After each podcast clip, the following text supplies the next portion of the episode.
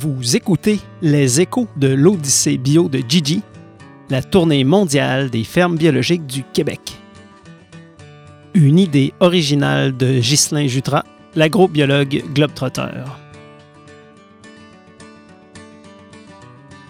Cet épisode rend hommage à Marc Bérubé et Louise Gagnon de la ferme des Monts à Sainte-Agnès de Charlevoix, le 25 novembre 2020. Troisième partie, la production maraîchère en conditions extrêmes. On est dans Charlevoix, la paroisse de Sainte-Agnès, ville de la Malbaie, zone de rusticité 3, puis sûrement 3A, là, pas 3B. La période sans gel, c'est de quelle date à quelle date? Ici, là, en général, c'est ça part du 7 de juin, ça va jusqu'au 7 de septembre. En gros, là. Ici, là, je parle. Il peut avoir euh, des gelées tardives hein, ou des gelées très hâtives, puis là, tu perds euh, beaucoup de choses. Je remarque que depuis quelques années, les automnes sont de plus en plus longs.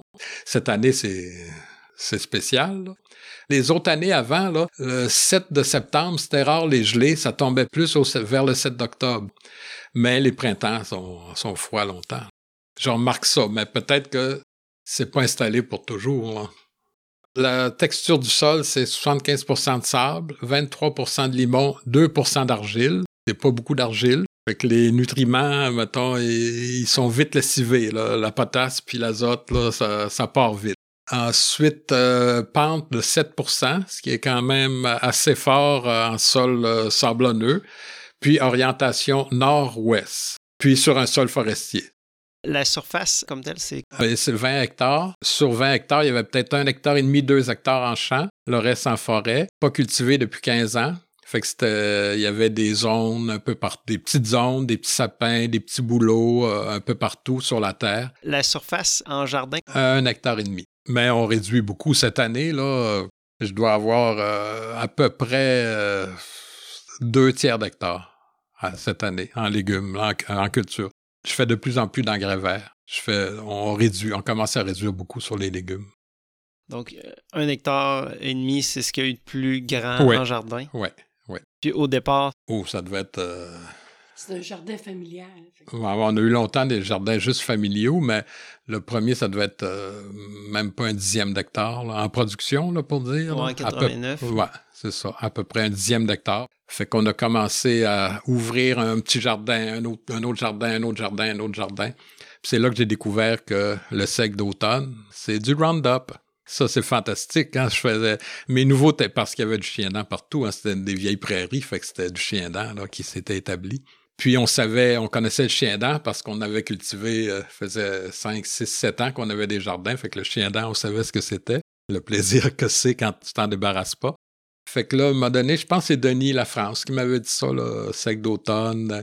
Tous mes jardins ont été préparés comme ça. Euh, labour, fertilisation, fumier de cheval, herçage, semé, sarrasin, après les dernières gelées du printemps, enfoui sarrasin après six semaines, en fleurs depuis une ou deux semaines. On attendait encore, on refertilisait la même année, sec d'automne, qu'on enfouissait le printemps d'après. On faisait ça deux ans, deux ans de fil, puis le chien dent, il n'avait plus. Ça, c'était fantastique. Les façons de faire étaient peut-être moins fantastiques, parce qu'on avait une petite herse euh, traînante, euh, 16 disques, fait qu'on passait souvent, souvent à la même place. Euh, Les premières années ici, euh, tous mes jardins, même c'est déjà arrivé euh, un hectare et demi, euh, dans le temps que toute la surface est occupée, mon sol était préparé au rotoculteur, un hectare et demi avec un 32 pouces, un BCS. Je faisais un hectare et demi avec le BCS. Puis je trouvais ça beau, puis c'était le fun. Ça préparait bien mon lit de semences, puis euh, etc. La herse rotative, euh, dans ce temps-là, il n'avait pas, ou je connaissais pas ça. Là. Fait que tout était au rotoculteur, en dents, en L, qui tourne très, très vite. Puis à un moment donné, encore, Guy Langlais, il dit, Marc, il dit, un rotoculteur, ça compacte. J'ai dit, Guy, j'étais en 75% de sable. Du sable, ça se compacte pas. Fait qu'il y a une année, l'année du gros déluge au Saguenay, il était tombé 94 mm en 4 heures. Ici, là, c'est beaucoup. 7% de pente ici, en plus, en sable. Il y avait eu des rigoles partout, partout, des grosses rigoles. On avait fait l'inventaire le lendemain ou le surlendemain avec les stagiaires. On avait chacun notre secteur, puis on calculait le cubage de chaque rigole. On avait calculé qu'il était parti au moins 5 10 roues au moins l'équivalent de 15 verges que multiplié par 5. Puis, entre autres, il était parti une plaque grande comme la moitié du salon, 15 pieds par 15 pieds. Puis, dans le fond, c'était les traces des dents du rotoculteur. Puis, dur comme la table. Dur, dur, dur, dur, dur, dur de même. Puis, cette année-là, l'agnafale des vases est apparue une mauvaise herbe. Je n'avais presque jamais avant. Puis, cette année-là, l'agnafale a sorti, là, euh, puis elle s'est euh, distribuée un peu partout. Fait que là, je me suis mis à chercher un outil qui pourrait remplacer le rotoculteur. J'avais une herse à disque aussi, là, traînante, 16 disques. Puis, euh, j'avais entendu parler de herse à dents le vibroculteur. Puis, j'étais chez euh, un cultivateur à l'Ange Gardien. Puis, j'y parlais de ça. Il dit Mon voisin en a justement un, un, vibro à vendre, patati patata. Fait que tout de suite, tout de suite, allé chez le voisin, il y avait un petit vibro. Je pense qu'il y a 7 pieds de large, avec deux rouleaux et moteur en arrière. Fait que tout de suite, tout de suite, j'ai acheté ça. Puis maintenant, je marche au vibroculteur. Quand le sol est propre, j'ai rajouté des dents pour que les dents soient euh, plus serrées. Fait que s'il y a trop d'herbes, s'il y a trop de végétaux, ça fait un peigne, ça ramasse. Mais quand c'est propre, c'est fantastique. Le vibroculteur, ça va bien plus vite que le rotoculteur. Euh, ça fait beaucoup moins de dommages au ver de terre, ça sort les roches. Puis ça prépare avec les rouleaux et moteurs, mon lit de semences, il est très très beau. Quand c'est sale, maintenant j'ai une RC 10 sur le 3 points, fait que je passe la herse, quand c'est très très sale en végétaux, je passe la herse à disque. C'est pas des planches permanentes, là. Non, non, non, non, non.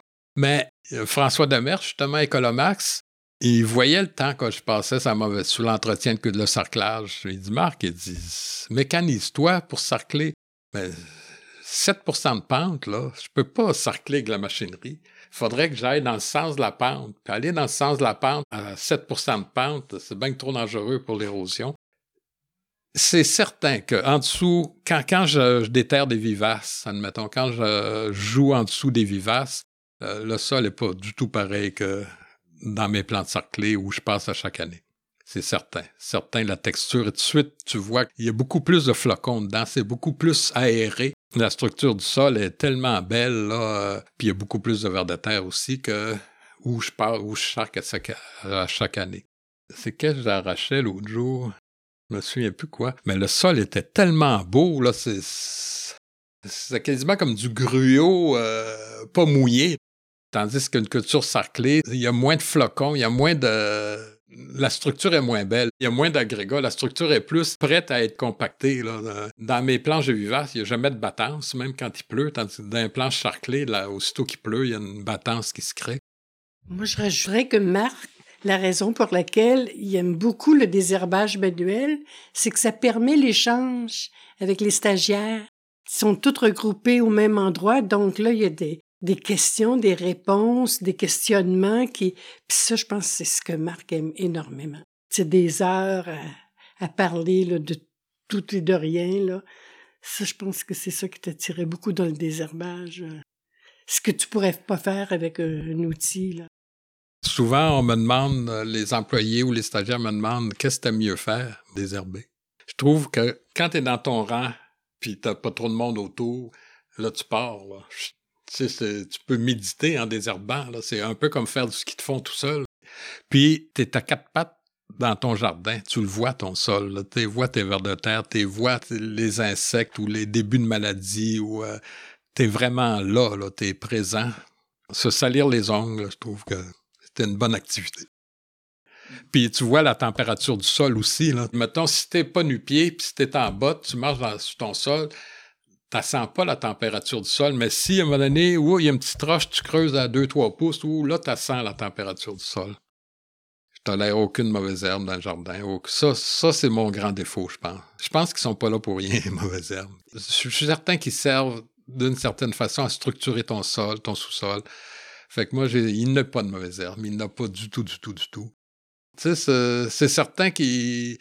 Je veux pas qu'il graine. Tu sais. Euh, dans la région ici, quand je suivais des formations avec des. Euh, ou quand on se rencontrait, à un moment donné, il y avait une. Euh, on était une, organisation de producteurs dans la région, là, de producteurs surtout maraîchers. Puis je disais à certains producteurs, pourquoi tu t'en vas pas en bio? Tu as de la machinerie que, ça prend, tu as des connaissances que ça prend. Va-t'en en bio, tu vas avoir un meilleur prix pour tes produits, puis tu es capable de le faire. Puis tout ce qui me répondait tout le temps, qu'est-ce que je vais faire avec ma mauvaise herbe? Mais tu regardais le tas de fumier, puis c'était plein de choux gras, de poulet de gras sur le tas de fumier. Tu regardais le champ, c'était plein de mauvaises herbes en graines dans le champ. Fait que c'est certain qu'ils étaient mal pris avec le mauvaises herbes. Mais ça avait de l'air être un gros problème pour eux autres, la mauvaise herbe. Ça ressemble à quoi? Quelqu'un qui vient sarcler euh, des mauvaises herbes ici? J'ai longtemps marché aux griffes. Je marche encore avec les griffes à trois dents ou à cinq dents, tout dépend. Griffes avec euh, grand manche, là. Des fois griffes avec petit manche, puis même des fois juste euh, à la main. Puis cette année, on, les, les, les employés ont marché, marchaient beaucoup, puis avec la, la roue sur roue, oui, ou sur roue assez large. Avec un étrier. Oui, ben c'est pas un étrier, c'est un L. Un L puis une griffe dans le milieu. Avant ça, les allées, on faisait tout ça avec la griffe. Maintenant, c'est juste ça. ça va beaucoup plus vite, c'est beaucoup moins forçant pour le dos. La houe oscillante, on a commencé aussi un petit peu à s'en servir. Euh, mais c'est surtout l'entretien de culture, c'est les griffes. Mais l'évolution des outils, je me suis acheté un outil il y a deux, trois ans un râteau à dents fines, fines, fines, euh, puis très oscillantes, puis pas à dents fortes. Tu peux passer par-dessus des salades, puis ça arrache pas ta salade, mais ça arrache le, petit fil blanc là, de la petite mauvaise herbe. La RC C'est ça. La manche, là, juste assez large. Ça, j'ai, à un moment donné, j'avais dans le topinambour, les plants sont assez distancés. Fait que je m'en suis servi. Là. Il y avait une euh, petite mauvaise herbe qui repoussait, qui repoussait, qui repoussait. Puis là, je faisais juste passer ma petite hercétrie. Ça allait bien plus vite que d'hercer à doigt ou avec, à griffe. Puis est-ce que les mauvaises herbes restent au sol quand vous non, les Non, non, non. Ici, le contrôle de la mauvaise herbe est très rigoureux. Là. Euh, je vais quasiment passer après quelqu'un qui va avoir des puis dire, tu sais, regarde, là, la petite graminée, là, ça d'autre, tu l'as oublié, elle. Fait que c'est très rigoureux. Fait que la, mauvaise herbe, on désherbe avec une chaudière. On met tout dans, la chaudière. Quand les chaudières sont pleines, on, les vide sur un tas de compost végé ou encore on les apporte aux poules. Puis on a aussi une autre chaudière. Mais maintenant, il y, a beaucoup, il y, a beaucoup, moins de roches. Les roches, on les met par tas dans l'allée. Quand on voit une roche, on la lance dans l'allée. Puis si on en voit une un peu plus loin, on la met pas loin de la première dans l'allée. Pendant un temps, il y avait deux chaudières. Oui, oui, oui, oui. Les roches, ça a été. Euh, ah oui, parce qu'il y en avait trop pour faire des tas. Là. Puis la roche, il fallait la vider avant de finir l'allée parce qu'elle venait trop pesante. Les gens se promenaient, mettons, avec euh, leur, leur, outil pour euh, griffer la terre, pour de, de, sarcler. Puis il y avait une chaudière pour la mauvaise herbe, puis une chaudière pour les roches. C'est certain qu'il note tout le temps de la roche, puis de plus en plus petite, hein, la roche maintenant. Là, il n'y a plus de. C'est certain, quand je passe le vibro, j'en sors de temps en temps, mais beaucoup moins qu'avant. La roche, là, j'en ai sorti de la roche. Les premières années, je renchaussais à main la pomme de terre, en, grosse pioche. Aussitôt que ça faisait clang, là, j'avais une pince Monseigneur, une barre à mine, puis là, je jouais. Puis si la roche bougeait pas, je mettais un piquet. Quand la roche bougeait, je sortais, je la laissais dans l'entre-rang, puis à l'automne ou au printemps, je, sortais. Fait que je mettais un piquet. Mais les piquets, euh, les premières années, il n'avait souvent ou quand je renchaussais à main. Fait que là, au printemps, je faisais faire j'engageais une pépine, puis lui, il allait chercher les grosses roches. Puis j'ai une photo, entre autres, là, c'est juste de ça, de la grosse De la roche, c'est de la moraine, hein? C'est de la roche à partir de gros comme de la table, mettons, là, ou à moitié de la table, tiers de la, roche qu'on peut pas lever dans nos mains.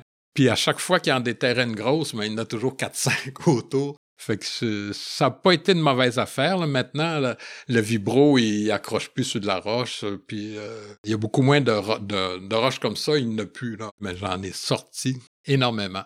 Ça, ça a fait le, le fondement de mes chemins.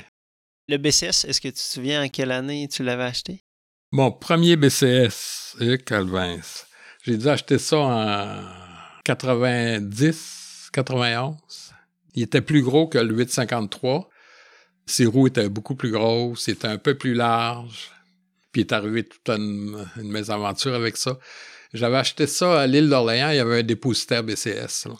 Euh, ça devait être le seul au Québec à ce moment-là, je sais pas trop. Euh. Puis j'achète le BCS, puis j'achète le rotoculteur. Mais ici, à chaque fois que je prenais, pas à chaque fois, mais ça, à chaque année, le, pignon puis la couronne au bout du PTO, juste dans le, cochon du rotoculteur lui-même, ça cassait.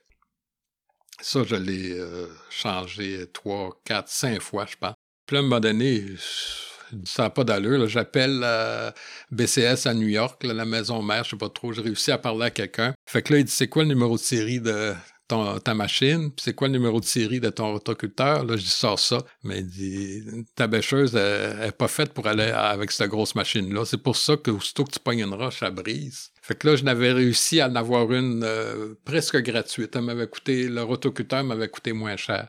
Puis là, ça brisait plus du tout, du tout. Le vendeur, il connaissait pas ça tout, là. Tout était tombé par hasard là-dessus ou tu cherchais euh, vraiment? Non, moi, à un moment donné, j'étais allé avec un voisin. Euh, on était allé à une foire agricole à Saint-Hyacinthe. Puis là, il y avait un dépositaire BCS, il y avait un kiosque BCS. Fait que là, on a dit, waouh, ça, c'est l'outil que je veux. Là, c'est un petit outil indépendant, t'as pas besoin d'un tracteur, t'as... En tout cas, fait que là, j'avais acheté ça.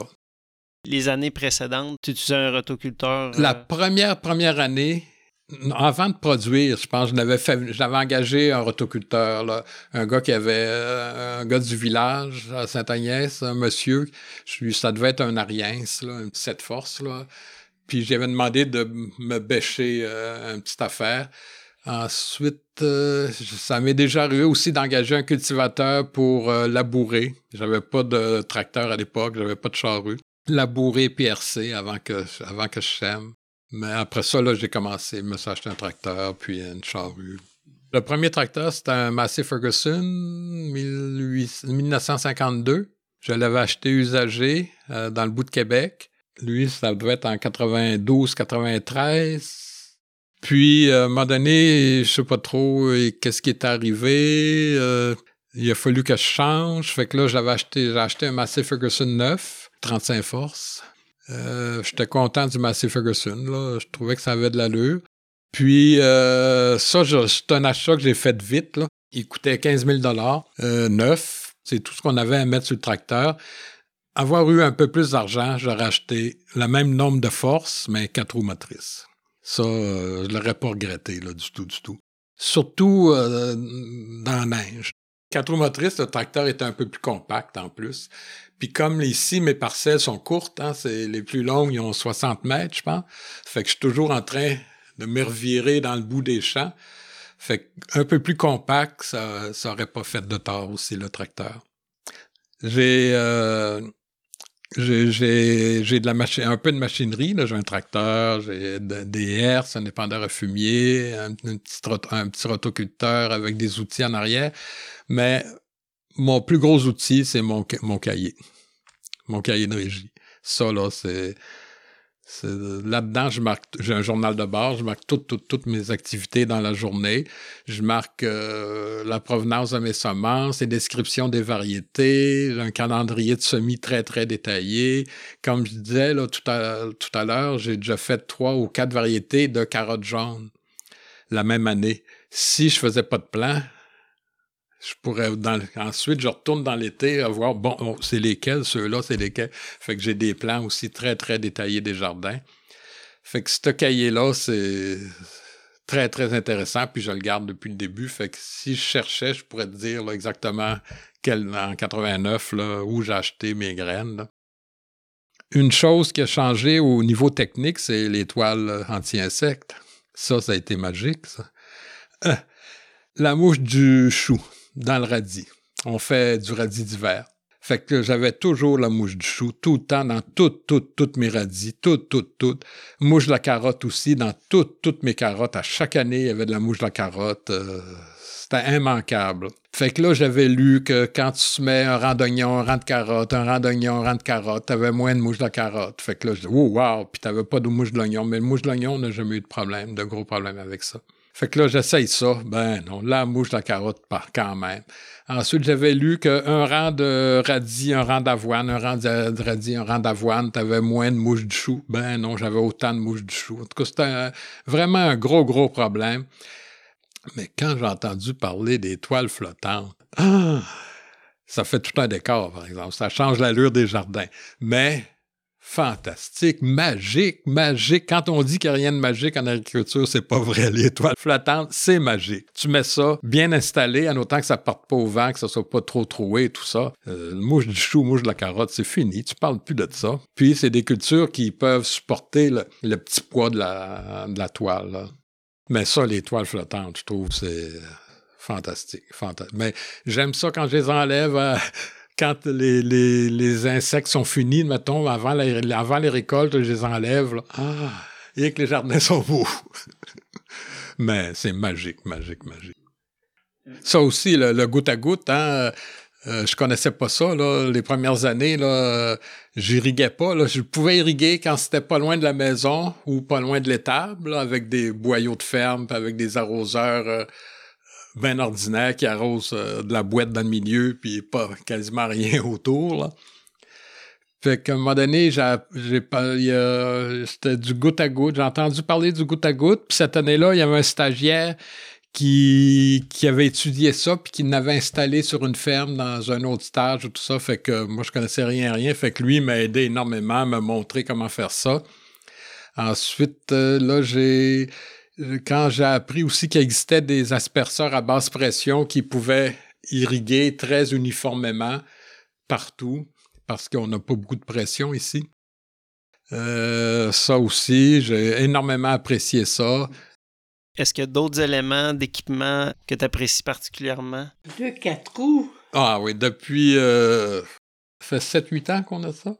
Je me suis acheté un 6 roues, un Polaris, avec une boîte. Dans la boîte, je peux mettre neuf chaudières de 5 gallons. Fait que la mauvaise herbe et les roches. ça a été une révolution sur ah, le Avant ça, c'était tout. Euh, tu sais, on pouvait cultiver, mettons, à, à 150 mètres en bas, puis il fallait monter les chaudières de roche ou les chaudières de légumes à main pour les laver à l'étable. Mais là, avec le 4 roues, euh, avec le 6 roues, là, c'est fantastique. Ça, j'aurais dû faire ça dès le début, dès le début, dès le début. Là.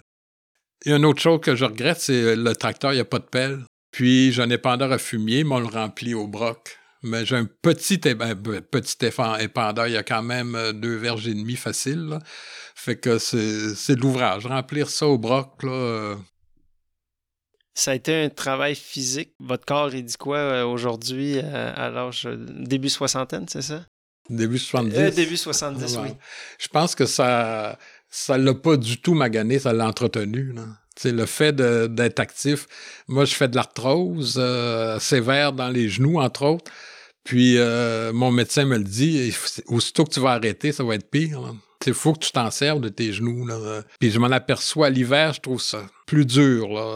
L'été, quand je marche toute la journée, debout, assis toute la journée, euh, à genoux, debout, les genoux me, dérangent moins. Mais l'hiver, quand je fais beaucoup moins d'activité, les genoux me dérangent plus. Le reste, je pense c'est ça qui nous a tenus en forme. Puis moi, j'ajouterais que oui, c'est certain qu'on les journées sont plus ce qu'elles étaient. On le voit quand on dernièrement on a bûché après euh, deux, trois heures, c'est comme si on a besoin d'un break, là, quitte à retourner là, en fin d'après-midi faire un petit... Mais moi, en tout cas, j'ai des limites qui sont plus près. Là. Avant ça, j'en avais pas. Puis euh, là, je le vois dans les jardins, la même chose, la chaleur. Euh. Mais vous bûchez encore à 70 ans? Ouais. Marc bûche encore. Moi, je fais plus le fendage du bois, cordage, là. C'est ça, notre corps a 70 ans, mais notre tête, elle ne veut pas suivre. ça, je trouve ça dur. Puis je commence aussi à m'apercevoir que j'ai plus 20 ans, dans le sens que je suis avec, mettons, un employé dans le jardin, puis là, j'ai une salière de roche à transporter. Là, l'employé va venir à côté de moi, puis il va la prendre à ma place. Ça, ça me, ça me fait plaisir parce que j'ai pas à, à, la transporter. Pour, quand j'ai du poids, c'est dur pour les genoux aussi. Mais ça me fait de la peine dans le sens que, oups, je suis plus capable de faire ça. T'as dit, je suis capable, mais. Euh, c'est mieux que tu le fasses peut-être pas. Ouais, mais c'est drôle de d'être dans ces deux ces deux idées là tu sais c'est merci merci ça me fait plaisir mais ouh je suis déjà rendu là c'est comme un stade d'acceptation d'une autre ouais, étape ouais ouais puis je pense que si mettons euh, si à 25 ans j'aurais eu ces genoux là Là, j'aurais été triste en crime. Là, Puis on dirait que plus on vieillit, plus on accepte notre déchéance, déchéance entre guillemets, là, déchéance physique dans le sens que on, on fait plus de marathon. Est-ce qu'il y a des choses que, avec du recul, vous auriez fait différemment pour, euh, pour votre corps? Mettons le 4 roues qu'on a acheté avec une boîte, ça, il aurait fallu un peu plus avant. On aurait été moins fatigué le soir. Moi, j'ajouterais que si j'avais quelque chose à transformer, ce serait le, temps passé à désherber manuellement. Je pense qu'il y aurait eu moyen de trouver, mécaniser ça un peu, là. Parce qu'il y en a des milliers d'heures hein, de, désherbage, je peux pas imaginer, là, chaque année, puis... Euh, mais c'était correct aussi, là. Est-ce que vous auriez des messages pour des gens, mettons, qui écoutent ça dans 50, 100 ans, ou, même juste euh, la prochaine euh, génération, ceux qui s'établissent en ce moment, avez-vous des, des messages, des, des pensées à envoyer vers le futur? Moi, je dirais que c'est important d'être dans le moment présent. Quelqu'un qui n'est pas heureux dans son moment présent, puis ça se répète, ça se répète, il y a peut-être un questionnement à voir là, mais quand dans l'ensemble, tu es heureux, euh, la majorité du temps, tu es à ta place. Il n'y en aura pas de problème. les solutions arrivent quasiment, c'est miraculeux je trouve toutes les solutions qui sont arrivées des fois, là, alors que ça, s'il y avait un trou devant nous, tout à coup, la solution est arrivée. Mais je pense que notre vie à nous autres, c'était ça.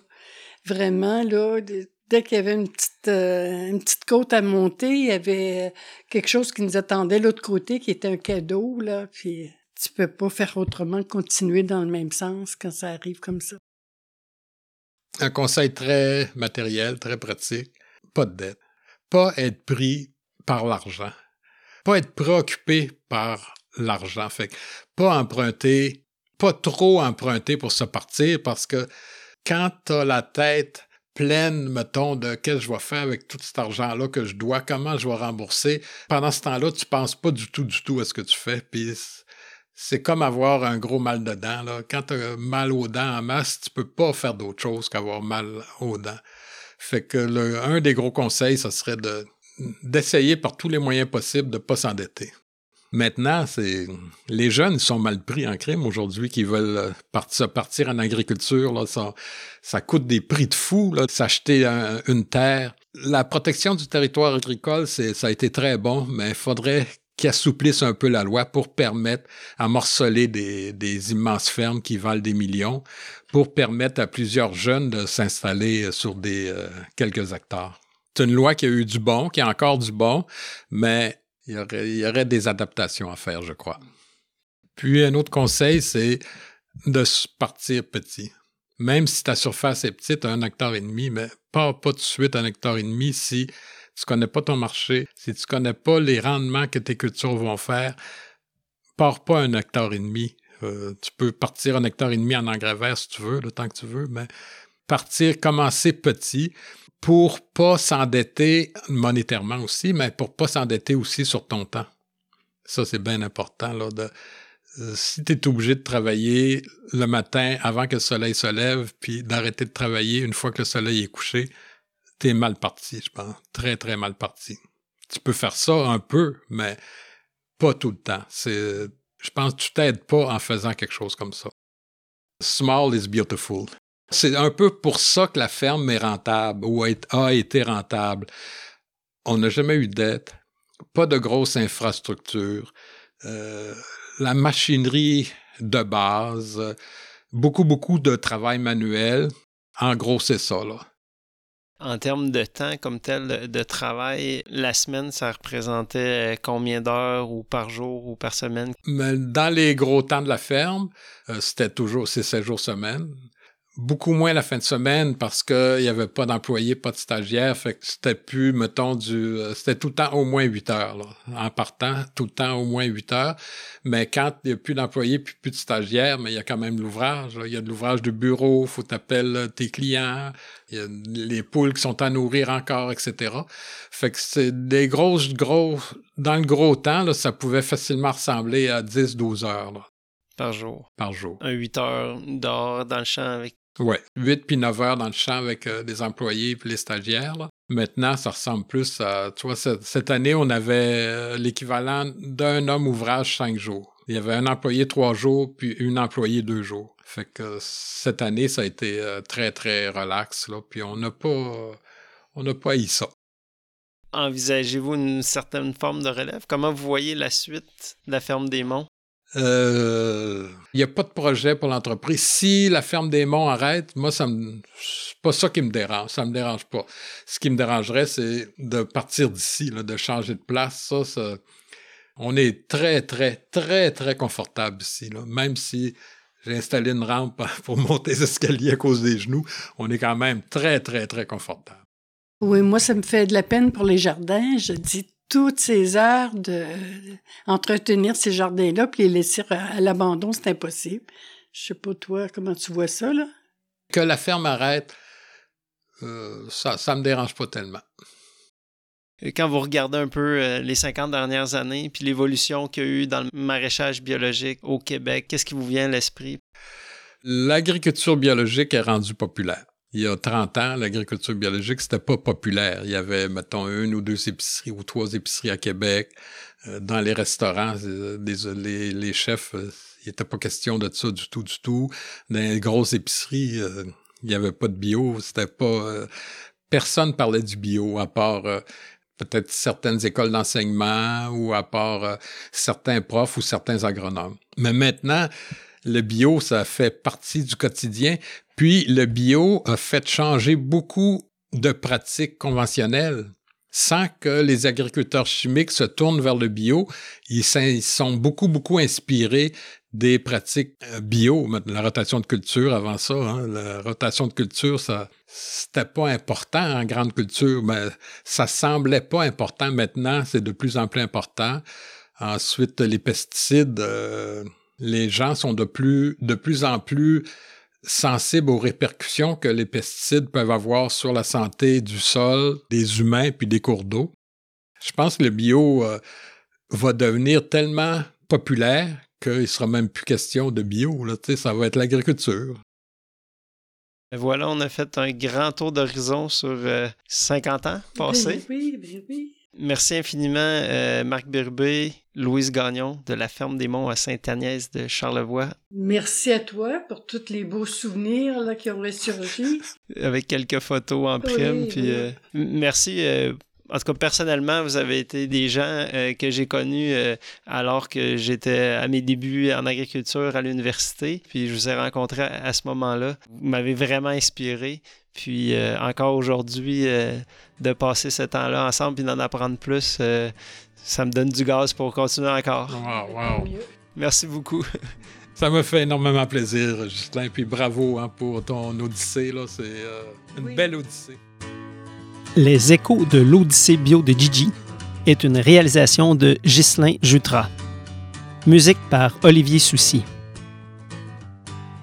Merci pour votre écoute pour en savoir plus et soutenir le projet, rendez-vous sur odyssébio.com.